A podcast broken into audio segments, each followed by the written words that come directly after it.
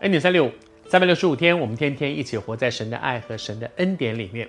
昨天我们提到说，经过了这十三年环境里面的这些磨练，约瑟成为一个很成熟的人，是一个可以托付重任、可以委以重任的一个上帝手中合用的器皿。而这个成熟表现在几方面？第一个方面，我们昨天讲到说，一个成熟的人会处理情绪，他不是跟着情绪走的，他不是跟着感觉走的，他知道什么时候，我虽然现在有情绪，但是现在不是发脾气的时候，现在不是生气的时候，现在不是摔东西的时候，他现在应该先做什么？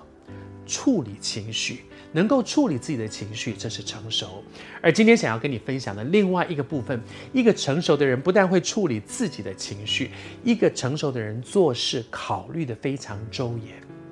他会把很多的事情的可能性先考虑，而不会等到事情做下去之后，发现，哎呀，我们当初没有考虑到这个，后来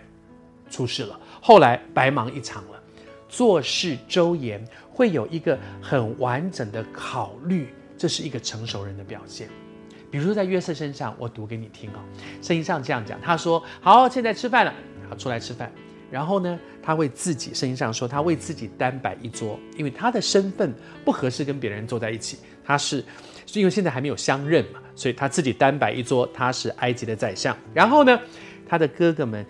哥哥弟弟们，其他人摆一桌。然后再下去呢。”还有一些在他的家中的其他的那些人呢，有一些埃及人，那些人呢，那些人又单摆一桌，为什么呢？他知道埃及人不喜欢跟希伯来人坐在一起，埃及人呢，他们厌恶这样的事情，所以他知道怎么去处理。